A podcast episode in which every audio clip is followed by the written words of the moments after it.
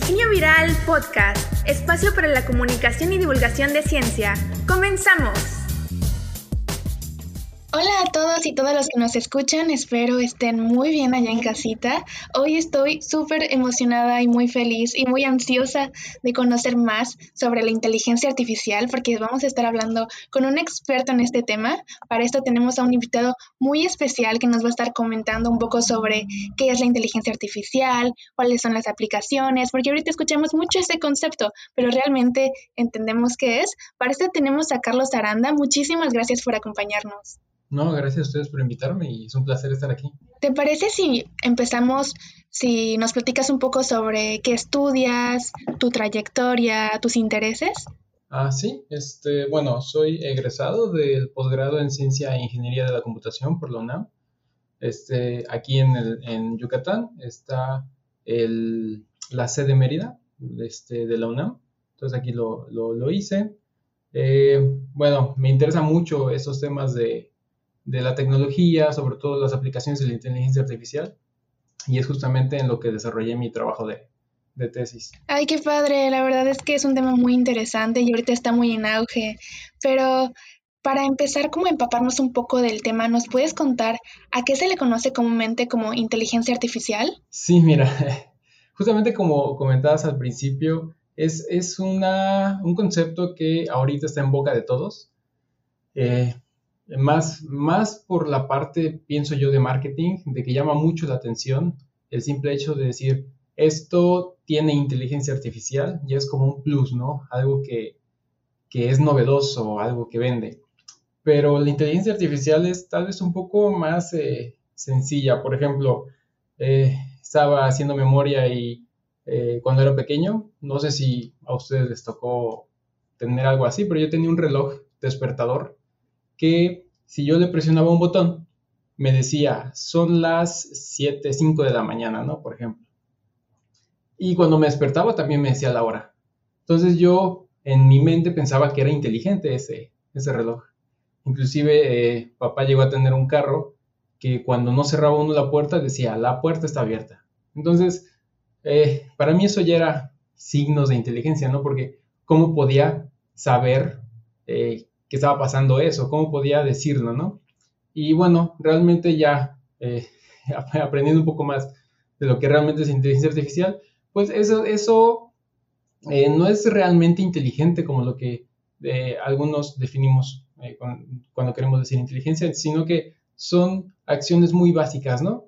Que hacían esos objetos y que, bueno, parecían inteligentes. Entonces, realmente Ah, para definir lo que es inteligencia artificial, me gusta a mí recurrir a conceptos básicos y eh, vamos a definir rápidamente qué es la inteligencia, ¿no? Porque, eh, ¿cómo definimos que algo es inteligente? Em, eh, según el, diccionario de la, la, lengua española, inteligencia tiene como siete definiciones y de las que, digamos, caen más dentro de lo que queremos explicar, eh, define la inteligencia como la capacidad de entender o comprender, la capacidad de resolver problemas o de eh, tener este eh, conocimiento y comprensión, ¿no? Entonces, con esto, podríamos decir que, por ejemplo, ese reloj que yo tenía de pequeño era inteligente, realmente comprendía qué era la hora, comprendía lo que estaba diciendo, lo que estaba haciendo. pues realmente no. Y bueno, eh, la inteligencia artificial eh, actualmente no es como tan inteligente, porque no puede eh, hacer todo esto de una manera independiente, ¿no? Siempre necesita de alguien que la guíe para hacer lo que tiene que hacer. Entonces, digamos, algunas definiciones ya propias de lo que es inteligencia artificial eh, de algunas personas, digamos, que son mucho más expertos en, este tema, es que la inteligencia artificial es una disciplina científica que se ocupa de crear programas informáticos que hacen operaciones similares o comparables a lo que eh, haría una mente humana. ¿sí? En este caso, el aprendizaje y el razonamiento lógico. ¿Y por qué decimos que es artificial? Pues porque no es natural, no, no proviene de la naturaleza, como por ejemplo el, el cerebro humano, ¿no? Que eh, por estas etapas de evolución, nos permitió desarrollar lo que ahora llamamos inteligencia. Entonces es, como forzada, es, la, mano humana está ahí metida. Llegamos a, un punto en donde la, inteligencia artificial se piensa que podría ser esta entidad que podría eh, sustituir ¿no? al humano en algún momento, pero actualmente no es así. Así que no nos preocupemos, todavía no va a llegar el fin del humano por, por unas máquinas.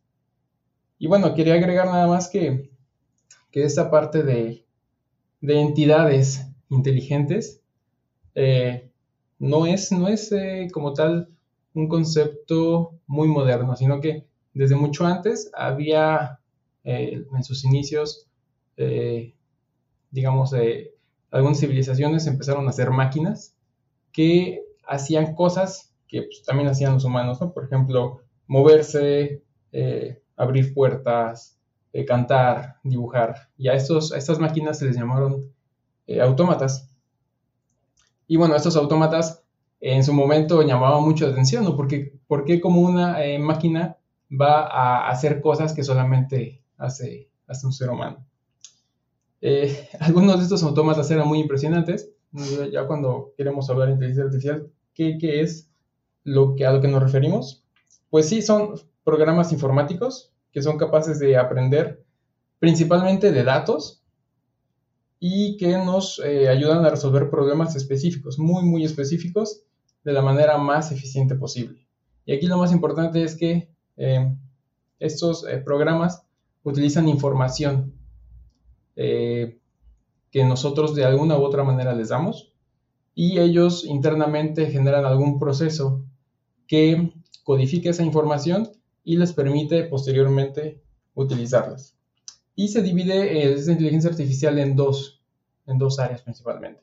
La primera es la inteligencia artificial débil, que justamente es la inteligencia que actualmente conocemos, eh, hacen tareas muy específicas y eh, no se desempeñan bien en, en, áreas en donde no están especializadas. ¿no? Por ejemplo, si yo tengo un, un bot de Facebook que me funciona para eh, responder preguntas en mi negocio, pues ese mismo bot no va a servir si, por ejemplo, yo quisiera eh, hacer, bueno, que, me respondiera, no sé, preguntas sobre una terapia psicológica, ¿no? Entonces ahí es donde eh, estos algoritmos son muy especializados. Y si se les saca de esta zona, entonces se rompen, ya, ya no, ya funciona bien. algunos ejemplos, digamos, eh, que conocemos todos, son los, los bots de Siri, por ejemplo, Alexa o los, los asistentes de Google, el asistente de Google. Y, por ejemplo, también los, los coches autónomos, ¿no? Me imagino mucho, no, no he tenido el privilegio de manejar uno de estos carros Tesla. Espero algún día poder hacerlo.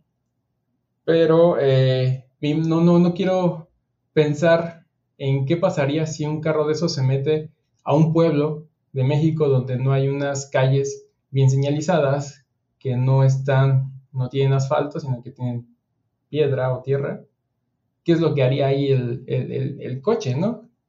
¿Realmente podría manejar como lo hace en la ciudad? Y bueno, esa digamos sería la, inteligencia artificial débil. Pero la otra es la inteligencia artificial robusta, eh, la cual sí podría adaptarse a hacer múltiples tipos de tareas y, digamos, se asemejaría más a lo que es la inteligencia humana. Em, un ejemplo de esto, eh, bueno, son, hay muchos ejemplos, sobre todo en películas, en donde ya vemos robots, ¿no? Que eh, simulan sentimientos, generación de pensamientos, arte, este, o sea, parecen completamente humanos. Y este, hay una película que me gusta mucho, se llama 2001, Odisea en el espacio. Es viejísima, pero ahí hay una entidad llamada HAL, que este, es un robot, un robot que a medida que la película avanza, va generando esta conciencia de la situación y toma eh, decisiones que no, no, no, voy a comentar para no echarles a perder la película si la quieren ver, pero toma decisiones muy fuertes que dirías solamente una persona podría tomarlas. Entonces, digamos, esas son dos eh, ramas, bueno, no ramas, dos, eh, clasificaciones de la inteligencia artificial, pero de esta robusta no hay que preocuparnos porque estamos todavía lejos de, llegar a ella. Me encanta eso que estás comentando porque creo que es como súper común que tengamos esos mitos de la inteligencia artificial, de que voy a la Terminator, ¿no? Creo que igual estamos un poco muy influenciados por Hollywood y todas estas películas y tenemos como esto en mente, ¿no? De que de la nada mañana nuestras computadoras se van, a, se van a revolucionar contra nosotros o algo así, pero como tú dices, o sea, al final estos son modelos que tienen que ser entrenados para que puedan hacer tareas que nosotros vayamos a programar, ¿no? Sí, exactamente. Y una, una eh, parte importante es que como tal, eh, no programamos específicamente lo que queremos que hagan, sino que los programamos porque queremos que aprendan cómo hacerlo. ¿Sale? Entonces, eh, porque si nosotros decimos exactamente qué quiere hacer, ya no es como tal parte de lo que conocemos como inteligencia artificial, es un algoritmo determinista que hace ciertas cosas, ¿no?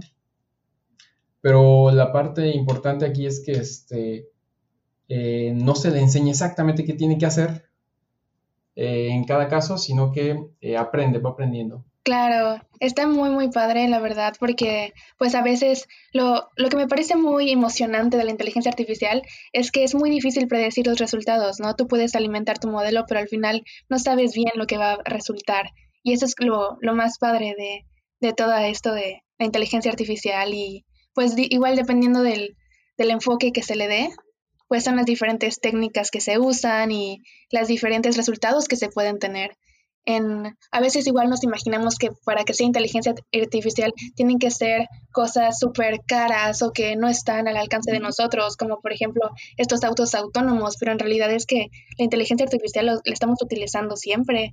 O sea, en los algoritmos de recomendación, por ejemplo, de Facebook que siempre estamos usando, o de Instagram, o en un millón de cosas, hasta cuando vemos películas en Netflix. Sí, perfectamente así lo dices. Y otra, Ay, perdón, en este orden de ideas igual te quería preguntar como cuáles son algunas de las ramas o aplicaciones de la inteligencia artificial que más impacto han tenido en las diferentes áreas del conocimiento o que consideres que están revolucionando los campos. Sí, este, como tal, ramas, eh, no hay una clasificación eh, precisa de, eh, de cómo dividir a la inteligencia artificial, pero digamos, hay áreas muy, que ahorita están tomando mucha presencia, como son la visión computacional, el aprendizaje de máquina, aprendizaje profundo, que es una derivación del aprendizaje de máquina, el procesamiento del lenguaje natural y, este, y otras más, ¿no?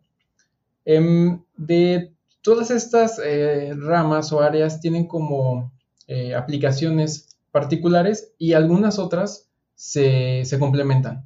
Y eso, eso es lo, padre, porque eh, uno puede trabajar en algoritmos de visión computacional y meter eh, parte de técnicas de aprendizaje de máquina o procesamiento de lenguaje natural. ¿no? Sea, se puede combinar y generan todavía eh, algoritmos más poderosos. Y de aplicaciones, pues, como dices, es que hay un montón, está en todas partes. Em, vamos a decir algunas, eh, por ejemplo, en, medicina se están generando eh, y estudiando robots, brazos robóticos que puedan ayudar, asistir en procedimientos médicos. Y, por ejemplo, este, hay, hay un robot que puede ser controlado por la mente y lo que hace es recibir señales eléctricas del cerebro por un dispositivo eh, y estas las, eh, primero tuvo que aprender, ¿no? Aprendió qué es lo que quería hacer la persona a partir de estas señales y con eso ya, dependiendo de la señal que le llega, este robot va a inferir qué movimientos tiene que hacer. También en el, en el mismo posgrado en donde, en donde estaba, eh, había un equipo de trabajo que trabajaba con simuladores de cirugías. Entonces, este, eh, tenía un compañero de la maestría que, estaba trabajando en eso, un este, simulador para... Eh, y lo, padre de aquí es que uno puede ir manipulando eh, virtualmente, por ejemplo, un, bisturí y con realidad aumentada, ¿no? ver cómo se, vería, en este caso, la operación y se le pueden agregar algunos elementos de, este, de interacciones físicas En ese caso, digamos, si corta mal un tejido, ¿no? Y cómo sale, cómo saldría el chorro de sangre o, cómo, wow. el vehículo o ese tipo de cosas. Está padrísimo. Sí, sí, está súper interesante. Y lo mejor es que estos sistemas, algunos implementan el, una, eh, eh, una respuesta áptica, que quiere decir que el mismo sistema ejerce cierta resistencia, por ejemplo, ¿no? Eh, si uno quiere utilizar unas pinzas, generalmente cuando las aprietas, pues siente resistencia. Entonces, estos mismos sistemas hacen esta simulación de, por ejemplo, de la resistencia que tendría que ser al corte o a la manipulación de, tejidos. Eso, digamos, en la parte de, de medicina. igual de la parte de robots, digamos ya robots a nivel industrial. Eh, se podrían hacer robots que son conscientes a su entorno, es decir, que puedan ver, eh, escuchar o sentir eh, el entorno, ¿no? Entonces esto puede ayudar, en, por ejemplo, una, línea de producción en donde hay algún escenario imprevisto, por ejemplo, un trabajador pasa por enfrente de la máquina, entonces la máquina que pudiera verlo podría detenerse o hacer alguna otra acción en, la línea de producción para evitar algún, algún accidente. Este, por ejemplo, eh, IBM también eh, desarrolló un sistema de control prenatal, ya saliéndonos de la parte, de, la parte de robots. Este, IBM desarrolló un sistema de control prenatal, que es una app que eh, mediante un dispositivo que mide tus signos vitales a las mujeres embarazadas emite prediagnósticos de su estado de salud y entonces puede generar alarmas oportunas en el caso de ser necesario para avisar a su médico, ¿no? Y, este, y que puedan tener una respuesta rápida eh, debido al, alto riesgo que podría tener su, embarazo. Dentro de esa misma área eh, hay aplicaciones eh, de, la inteligencia, artificial en el diagnóstico de enfermedades. Este, por ejemplo, mientras estaba haciendo mi, maestría, me tocó trabajar con datos de tumores cerebrales, son datos de imágenes médicas de resonancia magnética, y una tarea que tuvimos que hacer fue segmentar eh, elementos dentro de estas imágenes que pudieran o ser, ser tumores. Entonces, utilizamos algoritmos de inteligencia artificial justamente para eso, para dada un un conjunto de imágenes, determinar en dónde podría haber un posible tumor y si este tumor es eh, clasificarlos en benigno o maligno, ¿no?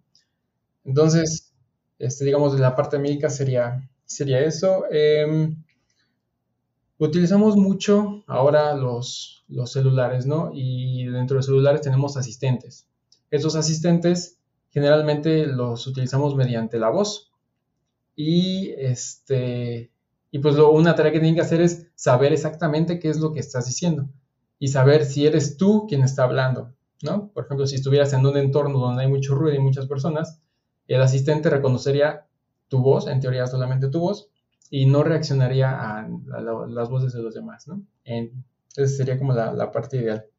Entonces, este reconocimiento de voz este, utiliza lo que llamamos eh, procesamiento del lenguaje natural para poder detectar extraer la información del sonido, pasarla a, este, a digamos, una eh, representación textual y a partir de ahí extraer la información, ¿no? Para saber qué es lo que quieres decir. Eso está buenísimo, no solo por la parte de los asistentes, sino también, por ejemplo, cuando hay un desastre natural, por ejemplo, y las líneas de emergencia se saturan, el poder identificar cuáles son las personas que están llamando en ciertas zonas o por ciertos lugares o hacer como algoritmos de, de clusters para ver las causas y todo lo que está pasando, es súper útil y salva vidas. Entonces, está impresionante como un mismo enfoque o un mismo tipo de algoritmo puede utilizarse para un montón de cosas, desde para ayudarnos en nuestras tareas cotidianas hasta para salvar vidas. Claro, y es, eh, es como dices, es maravilloso y eh, una parte que nos hace falta todavía es el desarrollo ¿no? y la motivación para poder desarrollar este tipo de, de aplicaciones que pudieran ser de ayuda este, social, ¿no? Y, bueno, continuando con las aplicaciones, porque hay un montón, em, eh, hay, hay una, una parte que es algo controvertida, pero también es muy interesante, que es la generación de arte. Y es que este, hay ya redes neuronales, hay algoritmos de inteligencia artificial que pueden generar eh, pinturas a partir de una descripción de texto. Yo le puedo decir, dibújame un, eh, elefante espacial de color rosa y este algoritmo va a generar lo que cree que puede ser un elefante espacial de color rosa, ¿no? Y muchas veces eh, resulta que esa, esa interpretación es, muy interesante y cómo la genera. Este, también hay algoritmos que te pueden generar cuentos, historias, a partir de igual descripciones de un conjunto de palabras. Y este, hay otros que hacen transferencia de estilos. ¿Qué quiere decir esto? Que si yo tengo una imagen y quisiera aplicarle el estilo, por ejemplo, de la famosa Noche Estrellada de Van Gogh, lo que puedo hacer es utilizar una red especializada para ello y que la imagen que yo tenga tenga ese estilo, que sabemos que es así como con eh, un estilo muy particular, ¿no? Sí, está súper padre. Para Instagram se ve increíble. La verdad es que hay un montón de, estilos que se pueden aplicar y, y, se ve muy bonito. Igual, ahorita que hablas de arte, me acordé que igual ya hay sistemas que los pueden montar arquitecturas web y tú le picas y te genera una canción también. Entonces, está muy padre. Yo me quedé boquiabierta cuando vi este tipo de cosas, porque siempre fui de la idea que para hacer una buena canción, que tenga armonía, pues se necesitaba como estudiar, ver que, de qué manera las escalas eran compatibles o mil cosas, pero es impresionante cómo se pueden entrenar estos modelos para que también de manera inteligente y artificialmente puedan crear también obras de arte de este tipo. Sí, y tú dijiste la palabra clave, entrenar. Entonces, si tú entrenas eh, la, inteligencia, en este caso, digamos, algoritmos de aprendizaje automático, si tú los entrenas eh, con datos que, por ejemplo, quiero, quiero hacer transferencia, no, pero ahorita que hablabas de lo de la música, quiero hacer canciones de rock, ¿no? Entonces lo que voy a hacer es entrenar este algoritmo con música rock. No le voy a meter este reggaetón, no le voy a meter música clásica, porque lo que quiero es que me genere canciones estilo rock. Entonces, este, dices, dices bien, es increíble cómo generan esas canciones que suenan bien, ¿no? Pero suenan bien porque fueron entrenadas con canciones que tal vez son muy este, eh, comunes, ¿no? Por ejemplo, si hubieran entrenado con canciones que no conocemos, canciones de bandas eh, indie que eh, casi no se salen en la radio, Tal vez sonarían un poco diferente, pero sí, es, increíble cómo aprenden de los datos y cómo pueden este, generar estas eh, arte, ¿no? Ya, ya, realmente es, arte. Y ahorita que estábamos hablando también de, que dijiste bien de, este Instagram, pues los filtros que se utilizan justamente en estas plataformas, Facebook, Instagram, Snapchat, eh, muchos de ellos utilizan algoritmos de inteligencia artificial para detectar el rostro o para meter elementos en, este, en, tus imágenes. Y hay un caso, seguramente lo han visto, este, pero hay una eh, inteligencia artificial que se llama Deepfake, que te permite cambiar el rostro de, eh, en este caso lo utilizan mucho para escenas de películas. Entonces, este, tú le metes un rostro, por ejemplo, puede ser el tuyo, y lo que va a hacer es sustituir el rostro tuyo por el de un personaje en una película, por ejemplo, en Terminator, ¿no? Puede cambiar el, tu rostro por el de Arnold Schwarzenegger, no, perdón, al revés, el de Arnold Schwarzenegger por el tuyo, y este, ya apareces tú como si fueras parte de la película y funcionan muy bien. Y esto, más adelante, ahorita vamos a platicar de, de, este, de la ética, porque también está súper interesante, pero ¿hasta qué punto, no? Eh, podríamos utilizar este tipo de, de inteligencias para eso. Sí, coincido totalmente. O sea, está tan bien hecho que da miedo. O sea, es increíble cómo pueden mezclar perfectamente tus rasgos faciales para que de verdad parezcas tú. Porque ya han habido como otras vertientes de este tipo de aplicaciones, pero creo que Deepfake sin duda es como de las mejores que hay. hasta da miedo, ¿no? Pero pues, sí, siguiendo con, con las preguntas, te quería preguntar, ¿cómo afecta o afectará en las dinámicas de los empleos? Ya nos contaste un poquito sobre que pues hay muchos mitos, ¿no? Sobre que ya el día de mañana los empleos pues van a desaparecer porque las máquinas nos van a reemplazar, pero en realidad, ¿cuál es tu opinión sobre el tema? Pues mira, este, siempre cuando aparece algo nuevo, nos da un poco de miedo hasta cierto punto, ¿no? Porque no conocemos realmente de, de qué se trata o qué implicaciones pueda tener. Lo mismo con toda la, todos los desarrollos tecnológicos que ha habido a lo largo de la historia de la humanidad han generado este, este tipo de incertidumbres, porque, eh, porque, eh, ¿qué pasa si una máquina llega a hacer el trabajo que yo estoy haciendo y lo hace mejor? Entonces, pues, ya me van a despedir, ¿no? Algo por decirlo. Y no necesariamente ha sido así. O sea, sí hay es, una, una parte de una sustitución de máquinas debe, este, de máquinas por personas, pero siempre esto genera al final un mayor desarrollo eh, industrial y eh, requiere, esto es importante, requiere siempre de mano de obra o de personas especializadas, ¿no? Que puedan trabajar con, con esos nuevos, eh, esas nuevas tecnologías. Entonces aquí tenemos un problema de, de, adaptación. ¿Qué tanto nos podemos adaptar a estos cambios? En, el caso de México particularmente, eh, yo veo que sí hay problemas para implementar nuevas tecnologías basadas en inteligencia artificial, sobre todo por estos mitos Que, no nos permiten eh, ver los, los, beneficios que, podría, eh, que podrían venir de la inteligencia artificial. Pero además, eh, inversiones en ciencia y tecnología, eh, híjole, estamos como un poco atrás, no, no, no hay mucho presupuesto para eh, mejorar en investigación. Y bueno, eso nos pone un poquito por atrás. Pero con lo poco que hemos tenido, hemos demostrado que sí podemos desarrollar nuevas aplicaciones tecnológicas con, con, esta, con estos métodos, con estos algoritmos.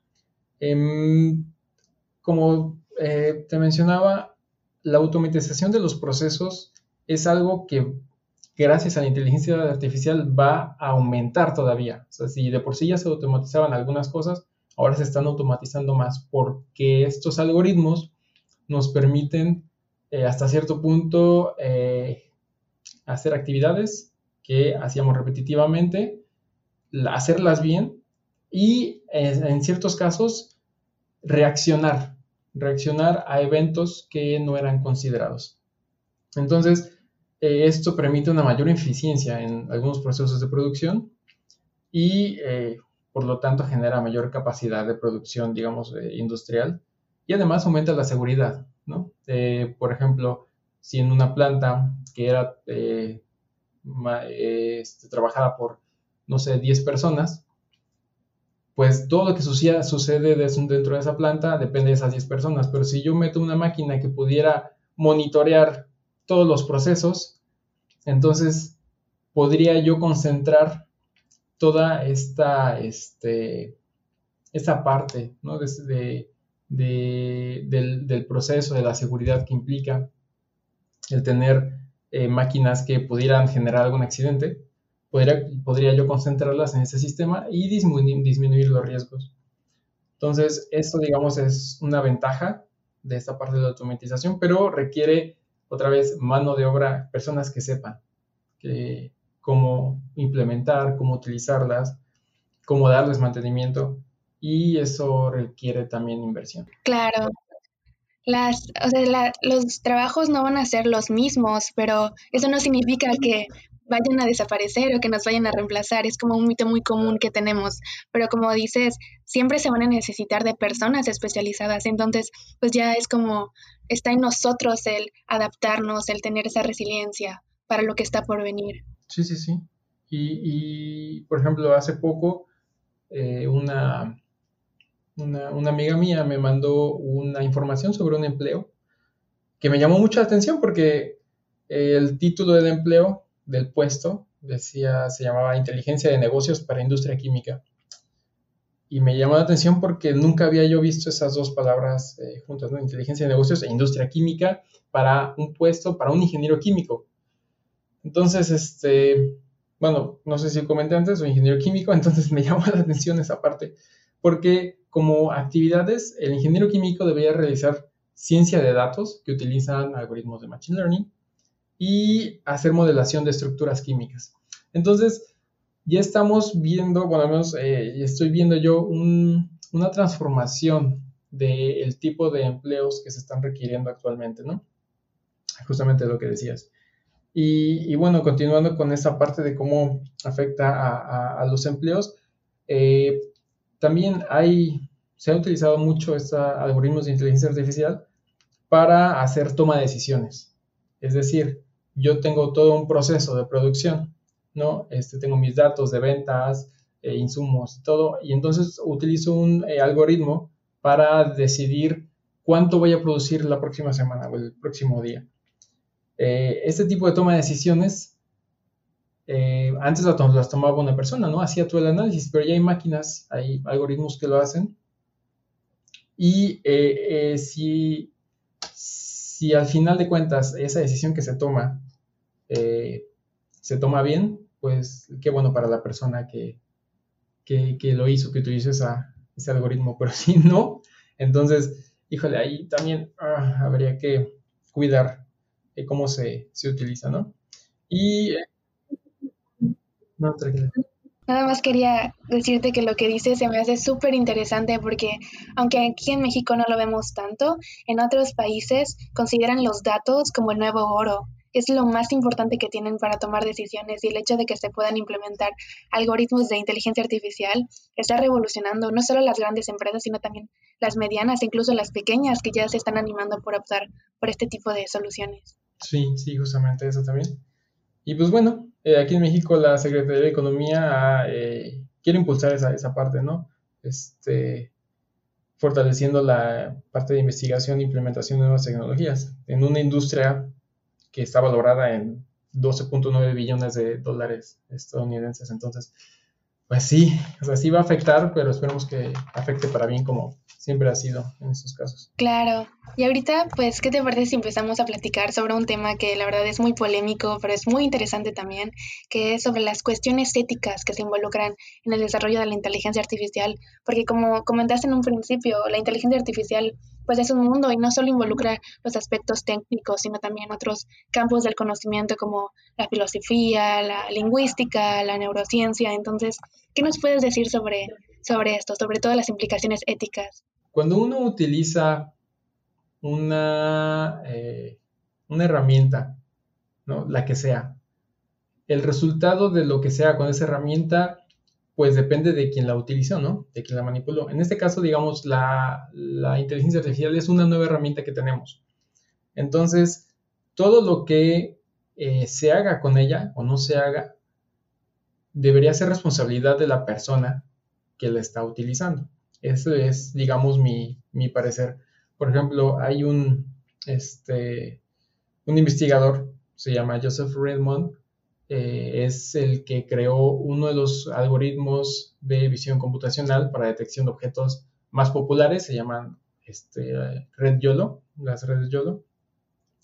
Eh, y él, después de unos tres o cuatro años en los que desarrolló estas redes, dijo, ¿saben qué? Yo me voy, no quiero seguir en esto porque eh, sé que en un futuro estos algoritmos podrían tal vez utilizarse con fines bélicos, ¿no? Hacer detección de objetivos en, no sé, operaciones militares.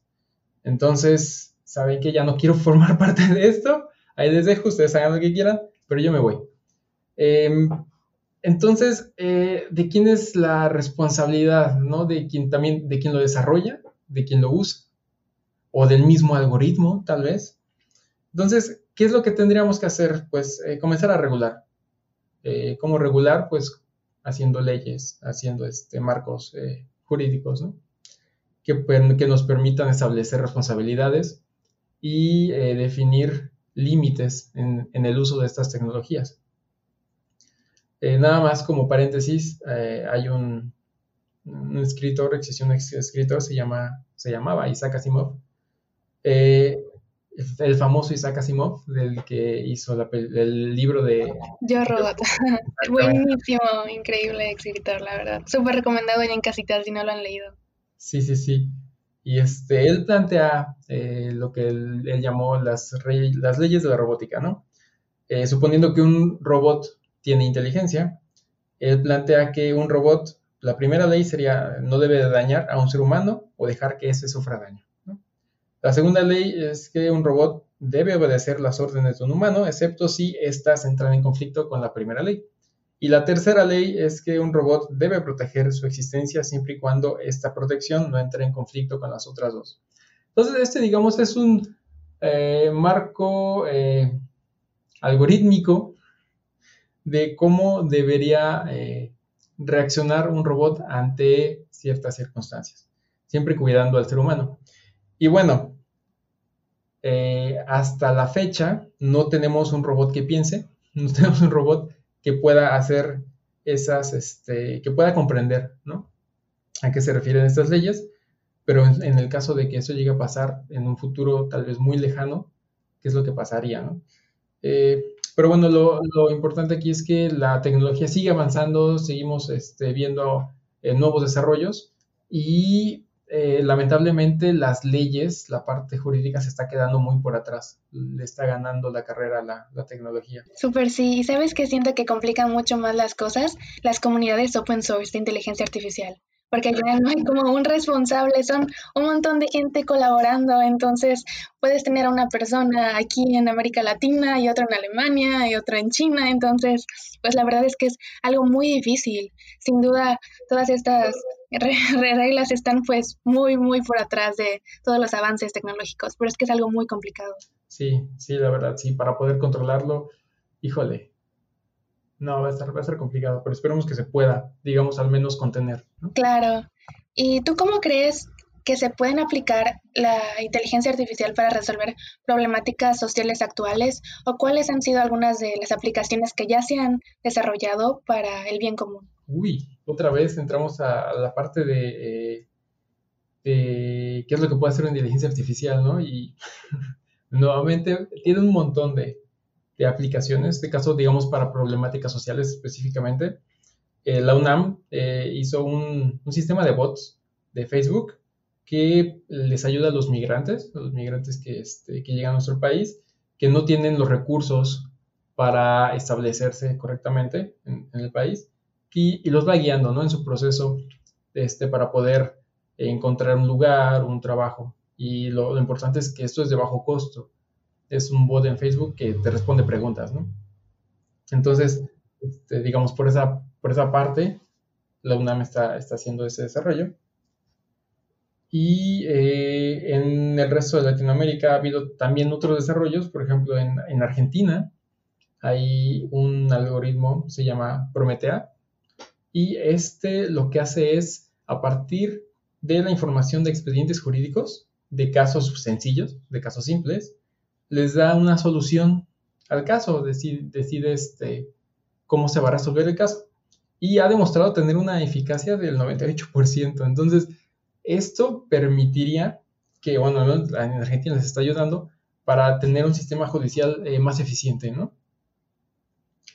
Eh, digamos, hablando de, otras áreas, en la parte biotecnóloga, eh, el desarrollo de nuevos fármacos, también Muchos utilizan inteligencia artificial para hacer predicciones de las interacciones entre moléculas o este, la creación de plantas genéticamente modificadas, que también es otro tema eh, del cual hay, mucho que rascarle, si son buenas o no los alimentos genéticamente modificados, que a mi parecer sí, pero bueno, eso sería otro podcast para hacer.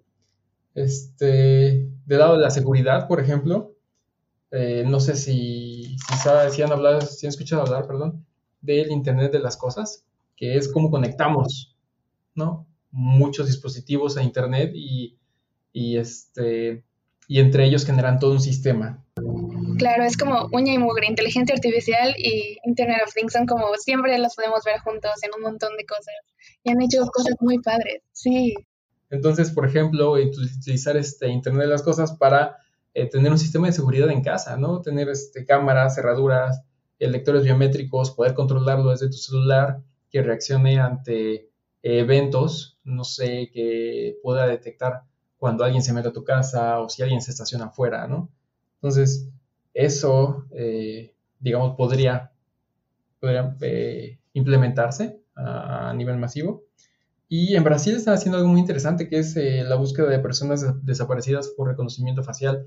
Y aquí en México sabía que estaban haciendo algo similar, pero con carros robados.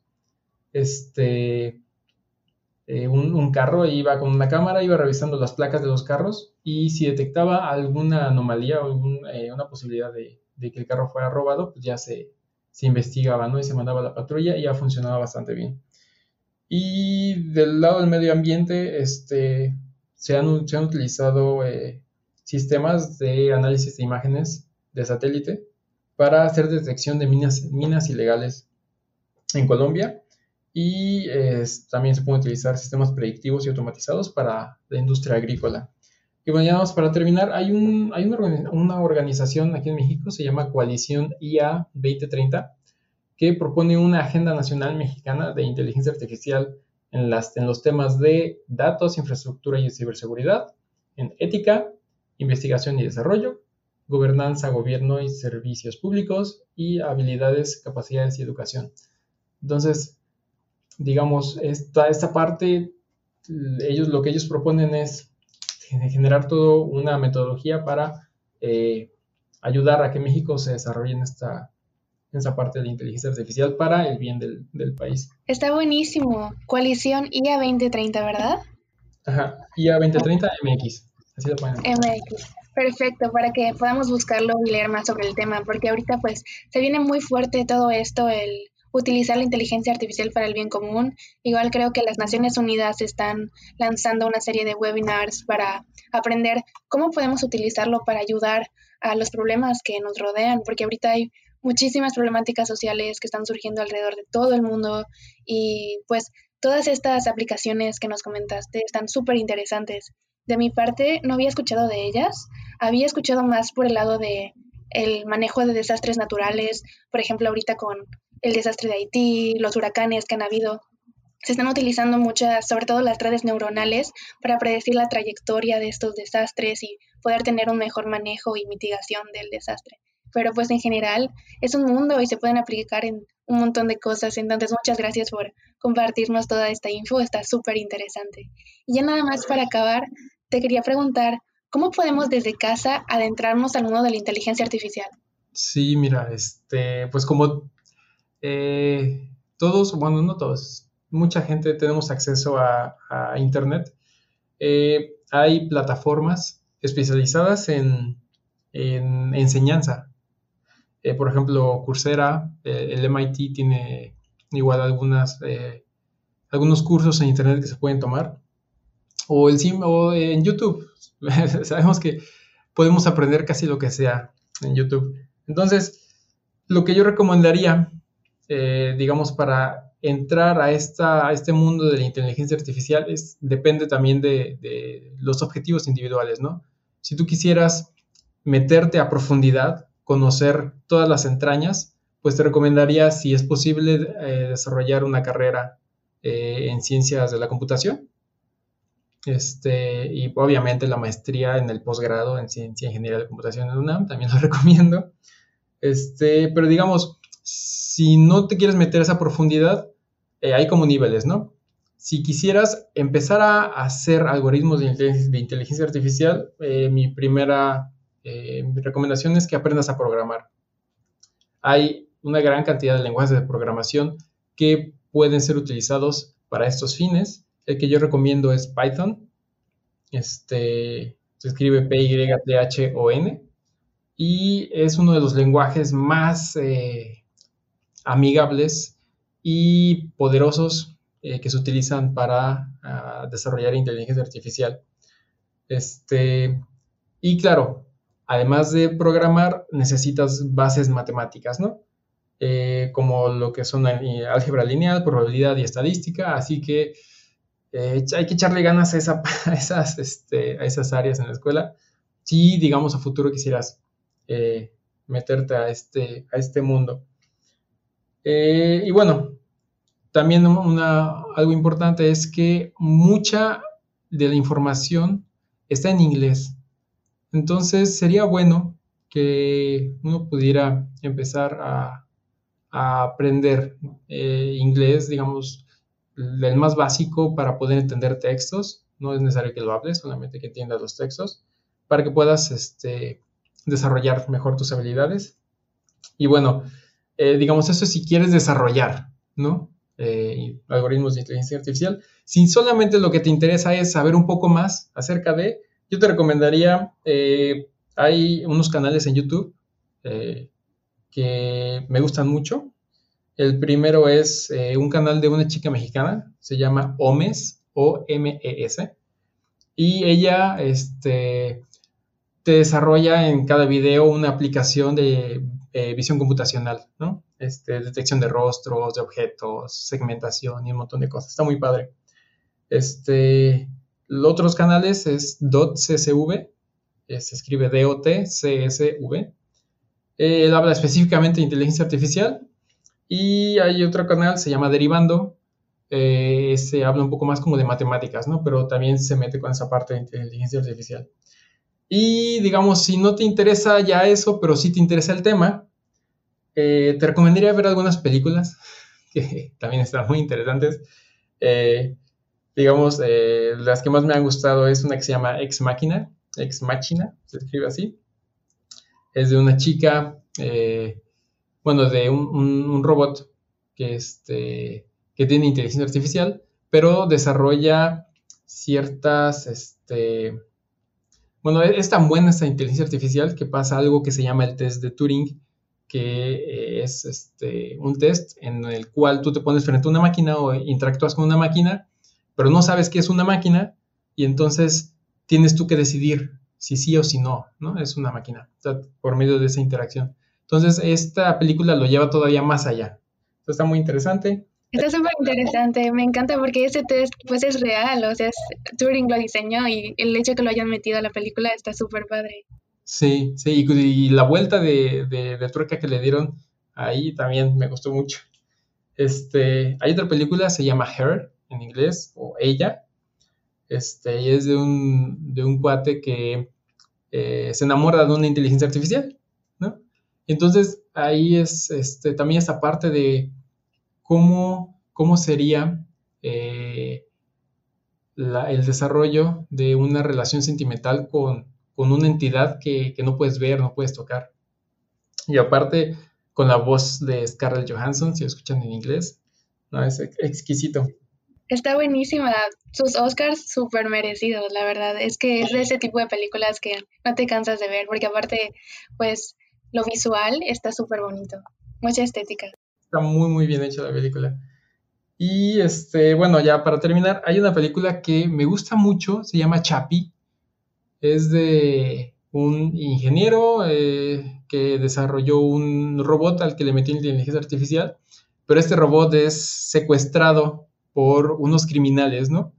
Entonces el robot crece, se desarrolla en este ambiente criminal y maneja mucho de esta parte del aprendizaje, ¿no? O sea, eh, al final de cuentas, y, el, carácter de una persona, en este caso, digamos, eh, proyectado en robot, eh, en cómo este, en cómo uno se va moldeando y, se va, va creando una manera de pensar, de actuar, que cree que es correcta porque así creció, ¿no? Pero pues está bien, está, está muy divertida y está muy interesante.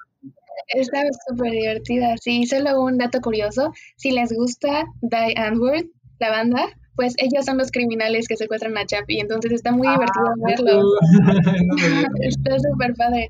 Igual me tomó un poco de tiempo reconocerlo, pero es Hugh Jackman, es Wolverine, el, el que trabaja con, con quien programó la inteligencia artificial, el compañero. Ah, creo que sí. Yo no me acuerdo.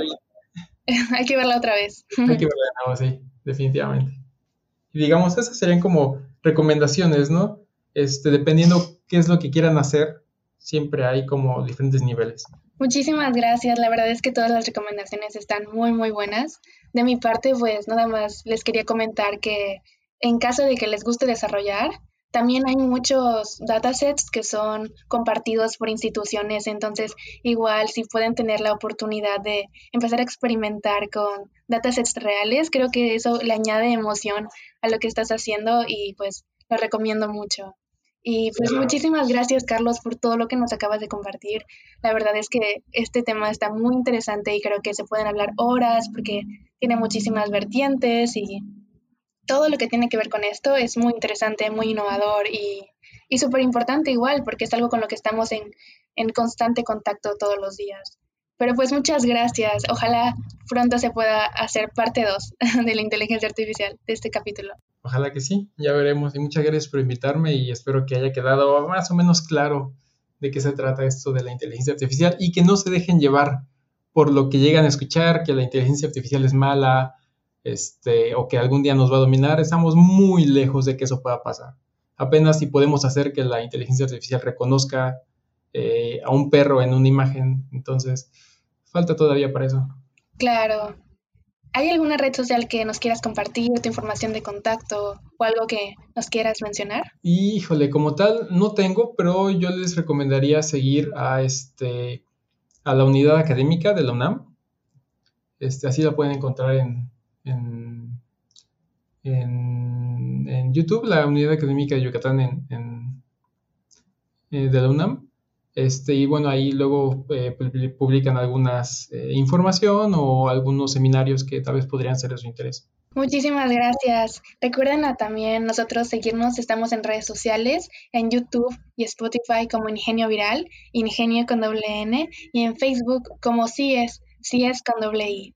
Allá pueden mandarnos sus mensajes, sus recomendaciones y todos sus comentarios sobre los que les gustaría ver durante el programa. Entonces, esténse muy al pendiente de las redes sociales porque pues allá tenemos contenido de este tipo y si les gusta la ciencia y la tecnología, no se lo pueden perder. Espero hayan disfrutado de este episodio tanto como yo. La verdad es que lo pasé súper bien, Carlos. Tu plática es súper amena, súper interesante. Entonces, nos vemos en el siguiente episodio de Ingenio Viral. Esto fue Ingenio Viral. Te esperamos en nuestro próximo episodio.